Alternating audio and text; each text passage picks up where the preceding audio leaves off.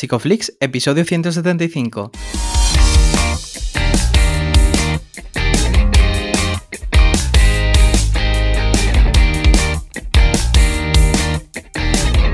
Bienvenidos a Psicoflix, un espacio de psicólogos para psicólogos, un podcast donde entre todos buscamos ser cada vez mejores profesionales de la psicología. Aquí hablamos de todas las estrategias, técnicas y noticias de la psicología contemporánea, pero siempre con la evidencia científica que nos gusta defender. Hoy estamos grabando el episodio del 8 de septiembre y estamos emitiendo nuestro episodio número 175, en el que vamos a hablar de mindfulness y psicosis. Pero antes, recordaros que en psicoflix.com podéis registraros y acceder a todo el contenido exclusivo para suscriptores. Bueno, bienvenidos al podcast, muchas gracias por estar aquí. Eh, este episodio se está grabando antes de irnos de vacaciones, pero seguramente lo estáis escuchando después. ¿Qué tal, Darío? ¿Cómo estás? Hola, Jeff. Pues sí, estamos aquí haciendo el buffer para poder descansar un tiempo. Eh, igualmente, lo, ya sabéis, los webinars no paran, no paran tampoco en septiembre, que además tenemos eh, bueno, un regalito para la gente que se quiera apuntar por primera vez. Dejamos el primer mes a 10 euros ¿vale? Con este descuento para que podáis disfrutar de clases con Froshan, con Ernesto Castro, Eparquio, Delgado, ¿no? Que viene también. Bueno, y, no, y no sé ya quién más viene por aquí, pero estoy seguro de que serán grandes profesionales como los que tenemos hasta ahora. Y sin enrollarme mucho más, Ye, tenemos un episodio muy chulo del que tenía bastantes ganas. Eh, ¿Quién viene a, hablarnos de esto? Cuéntame. Pues tenemos por aquí a Álvaro Languer, él es doctor en Psicología Convención Europea, máster en Análisis Funcional en Contextos Clínicos y de la Salud, es eh, director alterno del, del núcleo Milenio IMAI y además pues es pionero en la investigación de mindfulness en psicosis en Iberoamérica. Bienvenido Álvaro. Bienvenido. Hola, muy buenas tardes por acá, por, eh, por Chile y y Sudamérica. bueno, muchas gracias por, sacar el hueco para nosotros, eh, ya después de comer, ¿no? Que estábamos hablando antes. Y bueno, eh, últimamente estoy haciendo esta pregunta porque me, gusta saber un poco cómo es el día a día de, nuestras invitadas y nuestros invitados. Y viendo, bueno, toda tu trayectoria, toda tu eh, formación, ¿cómo es tu agenda? De, de lunes a viernes, ¿cómo te organizas? Cuéntanos, ¿a qué te dedicas? Bueno, yo trabajo en la Universidad Austral de Chile, en, Valdivia, que es, bueno, en el sur, al sur de, Santiago, la capital. Em, y la, mayor, la mayoría del tiempo em, estoy enfocado en actividades docentes, académicas y, también algunas pequeñas horas de atención clínica. Em, y aparte de eso tengo, bueno, dos hijas pequeñas y con eso la verdad se va todo el tiempo. claro. Madre mía, o sea, no te quedará hueco para hacer, para hacer nada más. Eh, siempre que comenzamos el podcast, siempre nos, gusta conocer un poco más también la parte eh, autobiográfica. Y, me gustaría, Álvaro, que nos contaras en qué momento eh, llegas a conocer el mindfulness o cómo aparece en tu vida. Perfecto, buena, buena pregunta. Mira, em, cuando estaba terminando el, pregrado, em, tuve una primera aproximación a la, a la meditación em, y en la universidad. Te estoy hablando como el año, em, creo que fue el 2003, sí. Em, tuve una primera aproximación y, ya en ese tiempo me llamó la atención, como, como que por algún momento que tu mente pudiera parar o que fueras consciente de todo lo que pasaba en tu interioridad, fue algo que me llamó la atención, pero que no, no continué. Y posteriormente em, yo me fui a hacer un, el doctorado en, análisis funcional en, Almería. Y bueno, y ahí vosotros sabéis que eh, la terapia de aceptación y compromiso es una de las cunas de generación de conocimiento de esa terapia y en, Almería con, todo el equipo eh, de Carmen Luciano y otros profesores y profesoras. Em, entonces, bueno, yo también estaba buscando también eh, otra alternativa Mm. a, la terapia de aceptación y compromiso. Y, y en ese, y, y, desde ese lugar me encontré con, con, mindfulness y específicamente con la terapia cognitiva basada en mindfulness. Mm. Eh, y empecé a averiguar y empecé a, y empecé con una autoformación, la verdad. Empecé eh, con, con, el libro, con el manual eh, de, de, de, terapia cognitiva basada en mindfulness, a leerlo, a resumir las sesiones y a practicar los ejercicios. Eh, y te diría que ese fue el primer encuentro y paralelamente después eh, de esta primera introducción eh, voy a Málaga justamente a mm. hacer un, curso con Natalia. Natalia Ramos, sí. sí. con Natalia Ramos, como para estructurar un poquito lo que, lo, que, lo que había estado aprendiendo de forma autónoma. Y también fue como volver un poco a, aspectos más clínicos, ¿no? Como una, mirada un poquito más clínica, más de, más de eh, con los pacientes y, así se fue forjando todo, la verdad. Y después una cosa llevó a la otra, eh, realizamos una investigación donde aplicamos mindfulness a un grupo de estudiantes que tenía em, lo que se ha conocido como experiencias de tipo psicótica, ¿no? No sé si alguna vez o han, explorado esta temática en, el programa, pero en el fondo son experiencias que no alcanzan un umbral clínico y son experiencias que tienen un gran porcentaje de la población, que comparten como aspectos, eh, yo diría, de, forma con algunas experiencias psicóticas, ¿no? Entonces, tomamos un grupo de estudiantes eh, que, y aplicamos mindfulness, o sea, aplicamos a un grupo de estudiantes que tenía esta experiencia, pero lo relevante es que estas experiencias les causaban algún tipo de molestia, muy en la, muy en la línea de, de, de ACT y de mindfulness, que lo relevante no es, la experiencia, no es el síntoma en sí, ¿no es cierto? Sino que sí, lo que te genera esa experiencia. Entonces tomamos un grupo que tenía un grado de molestia moderado y los dividimos en, en un grupo de mindfulness y otro grupo que hacía como eh, video forum, ¿no? Veíamos unas películas y comentábamos las películas, ¿ya? Eh, y, así surgió como el, primer estudio y surgió también mi primer acercamiento con el mindfulness y, posteriormente continué y después vino eh, la aplicación en, psicosis que, que, ya, bueno, no sé si ya quieres que hable de eso o... Sí, vamos, si, si, no, si no te importa, porque, bueno, de mindfulness hemos hablado en este podcast, pero yo creo que siempre es interesante escuchar la definición de, cada una de las profesionales que, venís por aquí. entonces, si puedes dar una, descripción de lo que es mindfulness para ti. Perfecto. Sí, mira, yo como definición me quedo con la definición más eh, usual en, en, términos de frecuente, que es la de Jod Kabat-Zinn, quien es quien crea el programa de reducción del estrés basado en mindfulness, que, que es el que mindfulness se puede entender como eh, el hecho de llevar tu atención al momento presente sin emitir juicios de valor y aceptando los distintos eh, eventos internos, pensamientos, em, sensaciones y sensaciones corporales que tú puedas tener en el momento presente. Em, yo creo que esa definición recoge al menos los aspectos centrales que serían el, control atencional, ¿no es cierto?, la regulación emocional y el awareness o darse cuenta como estos pilares centrales por los cuales actuarían en mindfulness. Em, vale.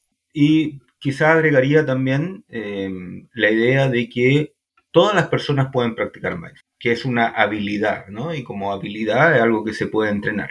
Em, me, ha, gustado eso que has comentado, ¿no? Porque a veces puede chocar mucho y generalmente cuando, cuando se habla, por ejemplo, de, psicosis, eh, siempre se suele como a, referir a, ciertas prácticas meditativas que pueden ser iatrogénicas, ¿no? Y se confunde el mindfulness con, prácticas eh, muy extremas y muy intensas. ¿Nos podrías hablar de esto también? Claro. Bueno, has dado un poco en, el clavo donde, porque con la palabra meditación es, eh, caben muchas cosas, caben muchas prácticas, caben muchos modelos, caben muchas tradiciones, pero cuando nosotros estamos hablando de mindfulness aplicado a psicosis, estamos hablando ya de un procedimiento que, tiene una tradición y está enfocado y delimitado eh, en una eh, intervención que surge desde un modelo clínico occidental y que surge desde eh, la aplicación en un hospital, ¿no? En, este caso en el hospital de Massachusetts, en Estados Unidos, eh, para pacientes que en general no respondían bien a tratamiento médico. por lo tanto, surge de un contexto clínico. Entonces, cuando, claro, y cuando nosotros hablamos de meditación, podría entrar distintos aspectos, no, necesariamente un programa estructurado, definido, con cierta formación. Eh, por lo tanto, claro, cuando nosotros hablamos de meditación, es una palabra demasiado genérica. Eh, para hablar, por ejemplo, si yo hablara de meditación y, psicosis, una persona podría entender, ah, entonces él está hablando incluso de, eh, de de practicar mantras, por ejemplo, de hacer un sonido en particular. O sea, no es lo suficientemente precisa la palabra para explicar lo que uno está haciendo. Entonces, si alguien te dice yo hago meditación con los pacientes o en un, centro comunitario, casi inmediatamente hay que preguntar ¿y qué tipo de meditación practica? ¿O qué es lo que haces tú cuando dices que haces meditación? ¿No es cierto? Entonces, aquí pasa, ah, pasa, pasa lo mismo. Y es interesante porque si tú revisas la literatura, eh, efectivamente hay algunos casos de eh, efectos eh, iatrogénicos que dicen, en los títulos dicen meditación, por ejemplo, induce psicosis, meditación inducida o induce episodio maníaco. entonces uno diría, oye, cuidado con esto. Claro, pero cuando tú vas a, revisar esos artículos, te das cuenta que, que justamente fueron experiencias realizadas en em, contextos que no son clínicos, en situaciones bastante extremas, como 10 horas seguidas de meditación, em, sin un monitor necesariamente certificado con experiencia clínica. Em, entonces, eh, esto se aleja mucho de lo que nosotros estamos entendiendo con la aplicación de mindfulness en psicosis. Vale, esto es, interesante y entonces uno de los problemas que hay muchas veces, ¿no? Que se critica en investigación en cuanto entra mindfulness es los protocolos, ¿no? La, manera de intervenir en mindfulness y que es verdad que hay muchos autores que, difieren unos de otros. Entonces, ¿cuál sería el protocolo, la forma en la que, en la que trabajáis? Perfecto. Em, bueno, em, yo diría que, o sea, el, el psicólogo eh, que, propone, al menos el primero que, yo conozco, que propone la aplicación de mindfulness en psicosis es Paul Chadwick. Paul Chadwick, un psicólogo británico em, que en el año 2005 publica este estudio de, la aplicación de mindfulness en psicosis. Entonces, él y su equipo propone algunas adaptaciones. Y estas adaptaciones son entre ellas eh, que los grupos deben ser grupos pequeños, ¿ya? Es decir, grupos de cuatro o cinco personas, donde tú tengas un, monitoreo, ¿no es cierto?, de lo que eh, están viviendo esos usuarios, esas personas, eh, de forma muy controlada. Otro, otro aspecto es el que los tiempos en general de las sesiones es, menor. Estamos hablando de sesiones de una hora, una hora y cuarto, pero también los tiempos de meditación son menores. Estamos hablando de meditaciones de 10, 12 minutos como media. Y a su vez, un aspecto importante, que los tiempos de silencio son muy acotados. En, él proponía no más de dos minutos, pero puede ser incluso menos, ¿no?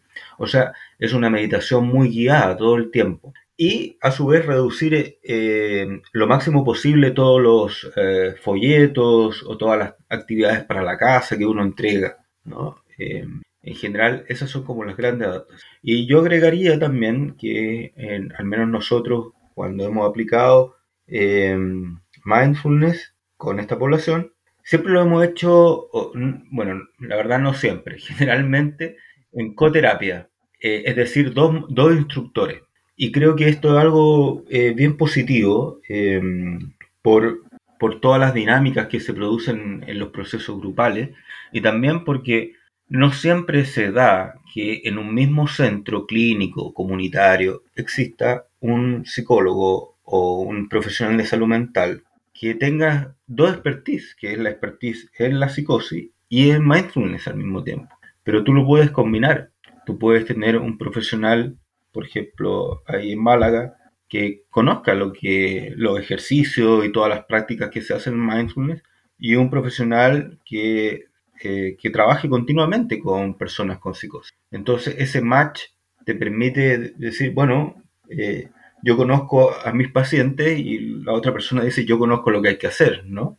Eh, entonces ahí se puede dar una, una combinación que, que, va a permitir, ¿no es cierto?, que en algún centro puedan, puedan aplicarlo, porque de lo contrario, como yo decía, como que se junten estas dos, eh, dos situaciones no es tan fácil, ¿no? Porque claramente, aparte de las adaptaciones, algo que es transversal es que el, el instructor haya vivido eh, la experiencia de mindfulness y que eh, sepa exactamente qué es lo que está sucediendo eh, al realizar los ejercicios, las prácticas, cómo a veces es difícil también verbalmente poder transmitir alguna experiencia, alguna sensación. Entonces, esto, esto, o sea, todos los aspectos que son necesarios en la práctica de mindfulness se aplican también a psicosis, pero se suman otras eh, todas las adaptaciones que, les mencioné eh, y algunas, creo, características eh, del instructor por trabajar con, personas con psicosis. Genial, genial que lo menciones porque además lo tenía aquí en mente, ¿no? Para, preguntarte, ¿no? ¿Qué, proceso tiene que tener el terapeuta o la persona al terapeuta, ¿no? En el, en el manejo de la psicosis y su relación con el mindfulness para aportar toda esta presencia en terapia. Bueno, supongamos que bueno, primero, una persona que, psicólogo, profesional de la salud mental en general, que haya tenido formación en mindfulness, que va a ser una formación general, porque creo que el día de hoy no existe como un lugar eh, así que, que, existe como una formación específica en, en, psicosis mindfulness, ¿no? Existe, bueno, hay diplomados que te acercan a eso, pero no como un proceso formativo, digamos, como, como instructor, ¿no? Entonces, bueno, en, general siempre se solicita que la persona haya vivido la experiencia primero de los, de los talleres de, mindfulness como usuario, después existe una aplicación a población general y posteriormente si la persona quiere, el, digamos el profesional quiere aplicarlo en psicosis, eh, yo creo que, que tiene que tener como muy claro el para qué lo quiere aplicar, ¿no? Como cuál es el objetivo. Entonces, claro, porque volvemos a esa pregunta de cuál es el objetivo de aplicar mindfulness en psicosis, ¿no? Y bueno, Paul Chadwick, volviendo a, como al pionero de la aplicación, hablaba de, la reducción del estrés asociado a la sintomatología psicótica, ¿no? Como uno de los, um, de los objetivos iniciales. Em, y, entonces, tener claro, en el fondo, que uno guía un proceso eh, en el cual uno está acompañando eh, a un grupo de personas a convivir con ciertas experiencias y a relacionarte, ¿no es cierto?, de una forma eh, más, más sana con distintas experiencias que tú puedas tener, ya sea desde pensamientos más obsesivos, ya sea hasta ciertas eh, alucinaciones o, percepciones que el resto de las personas no tenemos. Entonces, para eso sí creo que hay que tener como una, como una apertura y eh, hay que tener una, actitud bastante eh, específica de que, tú no quieres en el fondo cambiar nada de la otra persona, sino quieres que la otra persona pueda convivir de una forma vuelvo, ocupo la palabra sana en el sentido de más adaptativa, menos eh, angustiante, menos amenazante, eh, pero no necesariamente que se vaya, ¿no? Esa experiencia. Entonces, en ese sentido, comparte eh, el modelo en general de las terapias cognitivo-conductuales de tercera generación, ¿no? Que, que no es nuestro objetivo que, que, ni los síntomas ni las experiencias se vayan por sí, porque no es una lucha, no, estamos luchando contra ese fenómeno. Y eso, e, e, esa, esa postura que me imagino que, lo han conversado varias veces en el programa, esa postura eh, genera em, otro nivel de, genera otra conversación, ¿no? Porque en el fondo estás tú, eh, estoy yo, con lo que a ti te pasa y con lo que a mí me pasa. Entonces, volviendo a la pregunta de qué es lo que se requiere, un trabajo personal respecto a la experiencia de la psicosis con quien vas a trabajar, o sea, las personas que tienen este tipo de experiencia, que te permite este acompañamiento, ¿no? Este acompañamiento de validación del otro, de, su experiencia, de su persona, eh, ir al rescate de la, de la, persona, de su autonomía, de, quién, quién, es él o ella más allá de sus síntomas. Eh, y eso es como toda una, es, toda una actitud, ¿no? Eh, es una visión del otro. Es un tema que a mí, este, este tema me gusta mucho, a mí me, porque todavía no, no, es del todo explorado, ¿no? O sea, o sea, ustedes me hicieron una pregunta bien concreta, pero que tiene bastante arista. Eh, mm. Porque tiene que ver, como usted, como creo que le escuché a Jay, que tiene que ver con la persona del terapeuta. Mm, desde luego, sí. Y yo quería preguntarte por las diferencias y sobre todo precauciones, si es que las hubiera, en cuanto a la intervención con mindfulness en psicosis, ¿no? Y, en diferencia, ¿no? En comparación a, a población general, por así decirlo. Vale. Mira, creo que esto igual ha estado bien en debate y, puede ser que nos encontremos con, algunas novedades en, el, en, un futuro próximo, ¿no? Pero al día de hoy eh, está pensado eh, para un paciente estabilizado, para un usuario estabilizado, eh, principalmente que pueda tolerar relacionarse con un otro y con cierto grado de exploración personal si tú como médico eh, o eh, profesional de salud mental responsable, si tú tienes la duda al respecto, no sé, como que si esta persona podrá tolerar, ¿no es cierto?, estar en un grupo, podrá tolerar eh, cierta introspección o, si lo puede tolerar, tolerar, al igual como podría tolerar otro tipo de taller, como de habilidades sociales, ¿no es cierto?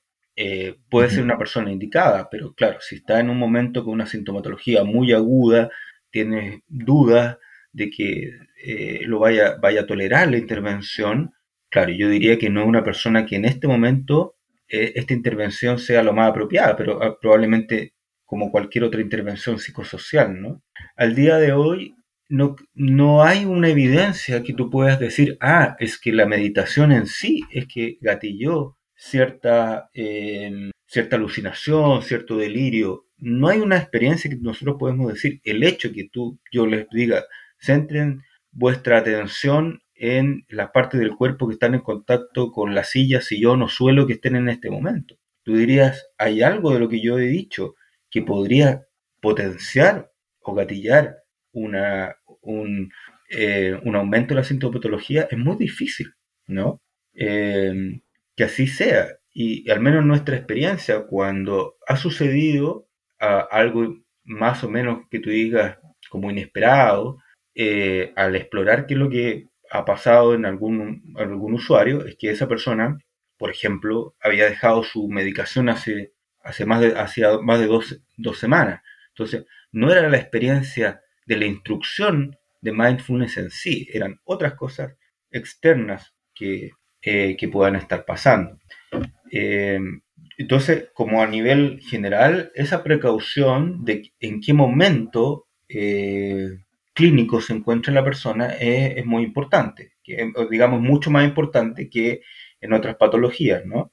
Donde tú puedes decir, bueno, con ansiedad, bueno, es algo más manejable, ¿no? Entonces, porque lo principal es que sea una experiencia que el usuario la viva de forma eh, eh, agradable, en el sentido de que pueda estar eh, aprendiendo nuevas habilidades que le van a ayudar en su vida.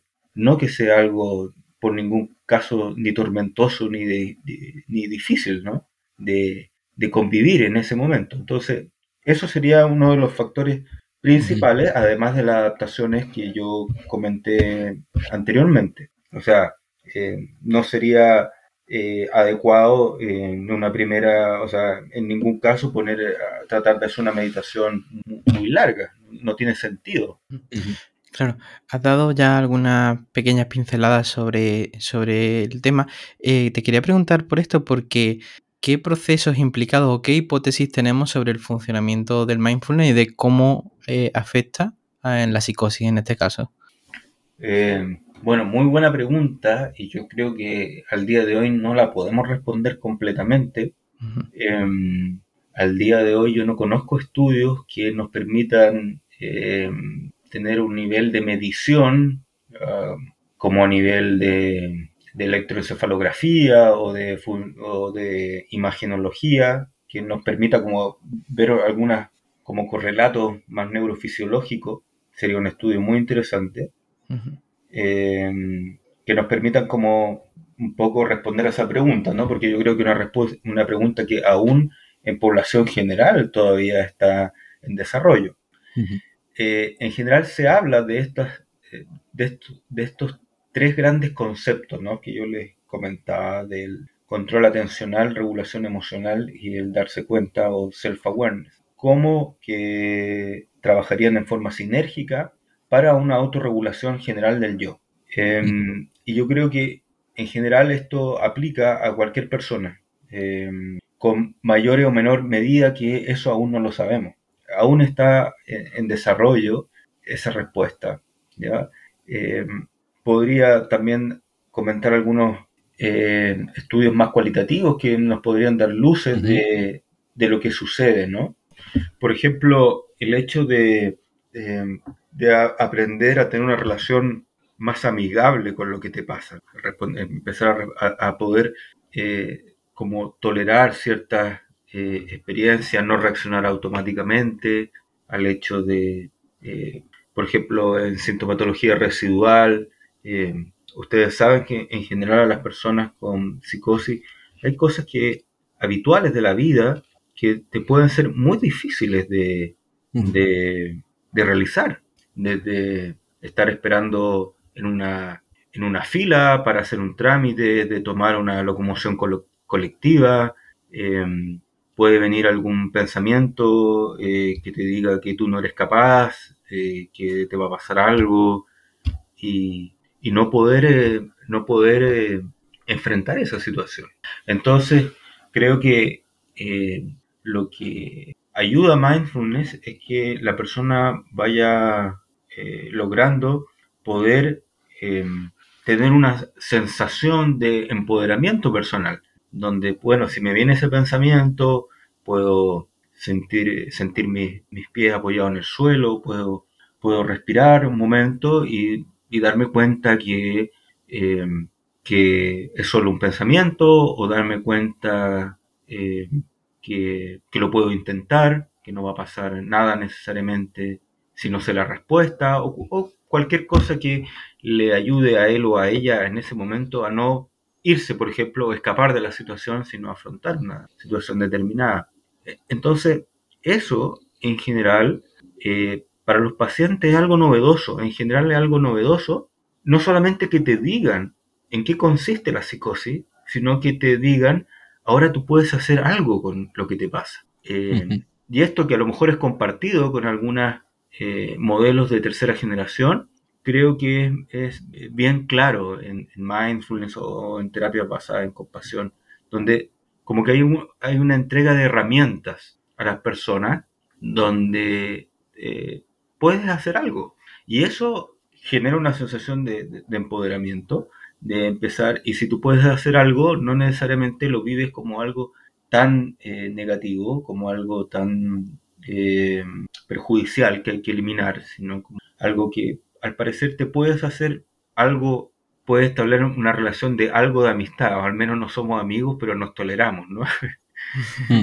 Entonces, em, diría que ahí hay todo un proceso que más bien probablemente poco responde a una pregunta más de correlato psicofisiológico, pero sí responde como algo de la experiencia, em, más experiencial de lo que, de, lo que sucede. Em, y también diría que en, lo grupal creo que es muy importante eh, poder mostrar que todas las personas en general hacemos lo que mejor podemos con lo que tenemos, ¿no?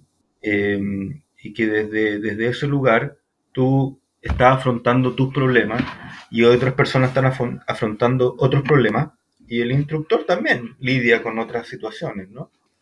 Entonces como que todos estamos en una con distintos en distintos ángulos, en distintos eh, momentos, pero que compartimos la experiencia, ¿no? Eh, y diría que eso también es enriquecedor, eh, produce este efecto de, validar, eh, como decía anteriormente, de que no hay algo que tenga que cambiar necesariamente. Eh, y el hecho de empezar a estar en contacto con lo que uno evita, o, o, en un proceso de exposición, si tú quieres llamarlo así, ayuda como, como a este proceso, ¿no? De por qué, bueno, entonces, como, ¿por qué? ¿Por qué? ¿por qué yo ahora puedo hacer esto que antes no podía? Bueno, y ahí eh, yo te puedo responder desde otros estudios con adolescentes, por ejemplo, donde no, no, no, estoy tan seguro que haya una explicación tan como cognitiva, tan racional de respecto a, claro, entonces me di cuenta que yo tenía un pensamiento que decía eso y por lo tanto ahora eh, lo pensé más o acepté ese pensamiento. Eh, nuestra experiencia con adolescentes es más como me di cuenta que tenía un malestar, eh, hice un par de respiraciones y ese malestar pasó. O sea, no necesariamente una, creo que vamos a encontrar una explicación tan racionalista, por decirlo así. Mm. Esto me, me, interesa mucho, ¿no? Porque al final también racionalizamos de un modelo biomédico y la psicología ha estado eh, muy influenciada por esto, ¿no? Y cuando entra mindfulness como herramienta, ¿no? A tener en cuenta en terapia, entiendo habrá mucha reactividad, sobre todo eh, ante personas que han visto culturalmente muy castigados eh, estos episodios psicóticos. Por lo tanto, ¿cómo es esas primeras sesiones en las que presentas el modelo de mindfulness como trabajo? Qué buena pregunta, eh, Darío. Darío, ¿no es cierto? Me hiciste tú la pregunta. Sí, sí soy yo, soy yo. Muy buena pregunta. Yo creo que ha, cambiado igual. Actualmente, después si quieres lo conversamos también, pero el escenario ha cambiado bastante. Nosotros empezamos en, Almería el año 2008, si no me equivoco. Em, después tuvimos la suerte de publicar el 2010, que creo que salió como, ya en un número el 2011 y fue el cuarto estudio internacional eh, y eso es lo que había y actualmente hay más de 25 estudios con desarrollo en distintos países, en Alemania, en, en Taiwán, em, bueno, obviamente en, Inglaterra, pero también en España. Entonces, todo ha cambiado, ha cambiado bastante en los, en, los últimos 10 eh, años y particularmente en los últimos 3, 4 años. Antes habían cuatro estudios, habían 5, 6 estudios. Ahora hay varios, hay distintos metaanálisis, entonces el escenario ha cambiado, ha cambiado bastante. Pero bueno, en, en su momento, eh, en, una fase más inicial, era la misma reacción que todavía tiene alguna gente, pero ¿cómo?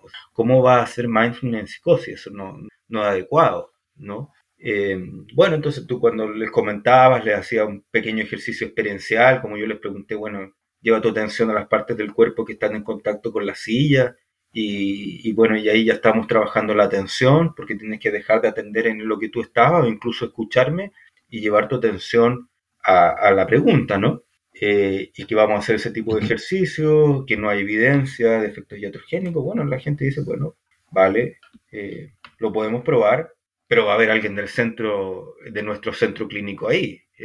entonces, por eso les decía que al final en la práctica ha servido mucho esto que eh, exista un, match entre una persona de un, centro clínico, hospital o otro tipo de, asociación y una persona que, maneje más la, aplicación en, psicosis. Y, y, comentar esos estudios, qué es lo que hicieron esos estudios que encontraron efecto adverso. Eh, y después, claro, venía toda la parte con, también con los usuarios, que también en un primer momento eh, tú estás proponiendo algo que es distinto a lo que generalmente eh, le han propuesto. O sea, yo me recuerdo una vez un usuario que me comentaba, pero usted me está diciendo algo justamente contrario a lo que a mí me han dicho. Porque en el fondo, tener o no, tener o no el síntoma es sinónimo a eh, o implica cierta intervención o no, por ejemplo, farmacológica. Entonces, que usted me está diciendo que independiente de esa sintomatología, yo, no sé, puedo estar bien o puedo eh, convivir de, otra forma. Eh, entonces también eh, es un aspecto nuevo para muchos usuarios. Y para muchos usuarios que todavía nos puede parecer sorprendente que realmente no han recibido un apoyo psicológico. Pues Álvaro, estamos llegando casi al término final del episodio, así que te quería preguntar o te quería plantear una última cuestión.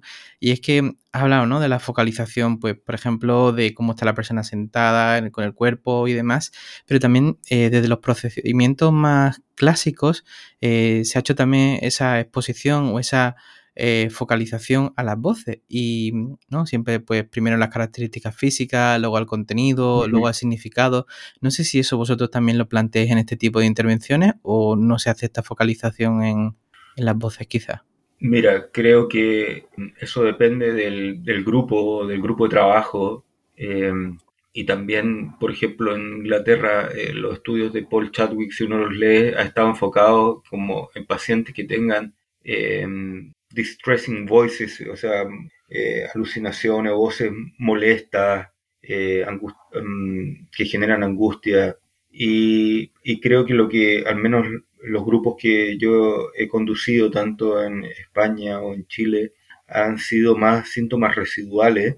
Em, y, pero en todo caso, lo que te podría decir que nuestra estrategia ha sido enfocarse no tanto en, los síntomas psicóticos, sino en una respuesta general hacia lo que sea, ya sea síntomas psicóticos, pensamiento obsesivo, eh, pensamientos de minusvalía, de culpa, eh, vergüenza, como una respuesta general a lo que a ti te pasa, independiente que sean, que algunos lo llamen experiencias psicóticas y otros no lo llamen así. Eh, y eso ha sido un énfasis que probablemente nosotros hemos, hemos puesto, ¿no? Con la idea de que como en términos más radicales que lo que te pase, independiente de lo que esto sea, tú puedes responder a eso. Hay cosas que costarán menos, cosas que costarán más, como esta metáfora de la radio, volúmenes que se pondrán justamente a todo volumen y lo único que quieres es apagarlo, y otras cosas que son más como un murmullo, pero que igual son molestas, pero que funcionalmente es lo mismo, ¿no? Eh, cumple la misma función. Eh, entonces nosotros no hemos trabajado tan directamente el abordaje del síntoma psicótico, sino como una experiencia más de lo que a ti te pasa. Qué bien. Es muy interesante este, este abordaje, tiene mucho que ver ¿no? con, con otra forma de intervención. Hablamos sobre diálogo abierto también en este podcast. Hemos tratado con el enfoque de la terapia de aceptación y compromiso. Al final hay mucha, eh, muchas corrientes que comparten similitudes y quería hacerte, bueno, pues la pregunta de los libros, que muchas veces nos perdemos entre tanto material y no sabemos qué puedes recomendar eh, como lectura para nuestros oyentes. Yo diría que si, si quieres eh, continuar o ahora empezar a trabajar mindfulness y psicosis, bueno, lo de los artículos de Paul Chadwick es una lectura que debe hacerse sí o sí, por un tema casi de historia ya, es poquita historia, pero bueno es parte de la, de la, historia inicial, ¿no? Y desde ahí, bueno, la verdad, también va a salir ahora un, capítulo del libro por la editorial Pirámide de, distintas aproximaciones de, a, la psicosis, eh, de los modelos que ustedes han comentado y otros más. Ahí tenemos con un grupo de, colegas un capítulo del libro sobre, eh, bueno, es la terapia es una combinación en terapia central la compasión y la aplicación de mindfulness en una eh, joven de 22 años y e hicimos un seguimiento eh, por más de 3 años y donde aplicamos según lo que iba, iba sucediendo más intervenciones basadas en mindfulness o centrar la compasión. Y, y eso creó una sinergia muy interesante que como ustedes dicen más que el modelo son las necesidades de las personas cómo podemos irnos acercando a una aproximación más personalizada, ¿no? Donde no es tanto eh, que si yo soy de mindfulness, yo soy de la terapia de aceptación, o yo soy del DBT, o yo soy de, eh, de em, bueno, de, de, otra terapia, sino más bien que, que, es lo que le puede ayudar a la persona en un momento determinado. Y en eso es interesante que la terapia de tercera generación, como estábamos hablando, comparten un modelo. Eh, un modelo de aproximación clínica, ¿no? Con distinto énfasis, pero, con un, pero comparten un modelo. Y yo creo que eso es algo muy positivo eh, para la psicología, ¿no? porque nos acerca a una, una aproximación más transdiagnóstica, eh, incluso transmodelo, que, que, yo espero que cada vez más pacientes con psicosis se, puedan ir eh, pueden ir conociendo estas prácticas, ¿no? Pero para eso, como dicen ustedes, se necesita que los profesionales también vean la necesidad de, la aplicación de, la psicoterapia, la intervención psicosocial, eh, pero no, no tanto desde el saber, ¿no? sino más bien de una experiencia compartida, de, una herramienta eh, técnica o intervención práctica que, a las personas les puede ayudar eh, a lidiar con, con, lo que tienen que vivir. Entonces, eso, y antes que terminemos, yo también me gustaría dar un último mensaje, pero lo escucho por si tienen otra pregunta. No, no, perfecto, puedes comentar eh, el último mensaje. Vale, eh, que tiene que ver con que justamente, eh, particularmente los psicólogos, nos, yo me formé con la idea, ¿no es cierto?, que en la, que en la psicosis o en la esquizofrenia, los psicólogos poco teníamos que hacer. No sé si eso, esa idea también era lo que se formaron en España, y es algo que hoy día la evidencia muestra que es completamente errado. Entonces, como han planteado el equipo inglés, eh, eh, si en general las personas que trabajamos en salud mental y, que nos interesa trabajar con las personas con psicosis, cambiamos un poco nuestra actitud y nuestra visión, ya hay un gran cambio con eso. Pero eh, los psicólogos tenemos un gran, gran trabajo que hacer al respecto. Eh, el hecho de que un paciente esté estabilizado es fundamental, por supuesto, pero ahí empieza el trabajo. Empieza el trabajo de recuperación de la autoestima, empieza el trabajo de manejar eh, el hecho o el miedo que te venga a dar una recaída, por ejemplo, en los primeros episodios, de, em, volver a construir un proyecto de vida em, de volver a integrarte de alguna forma en la sociedad. Em, las personas que tienen más conciencia, por ejemplo, de, la, de lo que dijeron, de lo que vivieron, muchas veces hay culpa, muchas veces hay vergüenza, lo que yo le dije a mi mamá o incluso lo que yo pensé que ella me iba a hacer. Y si eso no lo aborda un psicólogo, un psicoterapeuta, ustedes me dirán quién lo va a hacer. Entonces, creo que independiente que a ti te guste mindfulness o, otra intervención, el mensaje principal es el abordaje psicoterapéutico de las personas, de los usuarios con psicosis. Eh, creo que eso es lo más relevante de lo que, se ha dado en los últimos años, donde hay distintos modelos, pero que comparten esta idea. Eh, tener una idea contraria a la necesidad y, y, la efectividad de nuestro ejercicio clínico, creo que al día de hoy es ya se puede clasificar como desconocimiento. Con eso me gustaría terminar, al menos de mi pues, parte. Pues, es un mensaje muy esperanzador también, ¿no? Que nos anima a seguir formándonos, a seguir trabajando por mejorar nuestra disciplina. Y Álvaro, ha sido un placer entrevistarte. Muchas gracias por, estar aquí con nosotros hoy. Muchas gracias, Álvaro. Gracias a ustedes y quedo eh, feliz de que podamos conversar en otra, en otra oportunidad. Seguro que sí. Muchas gracias a ti por estar aquí. Muchas gracias a todos los que estáis también oyendo este podcast. Si os ha gustado, recordad suscribiros porque además este mes trataremos mucho sobre este tema y también recordaros que tenéis en descuento la suscripción durante este primer mes. Así que nada, yo no me enrollo mucho más. Nosotros nos vemos el próximo jueves a las 8 de la tarde con una nueva entrevista aquí en psicoflix.com, en Spotify, en iTunes y en iBooks. Hasta luego. Hasta luego.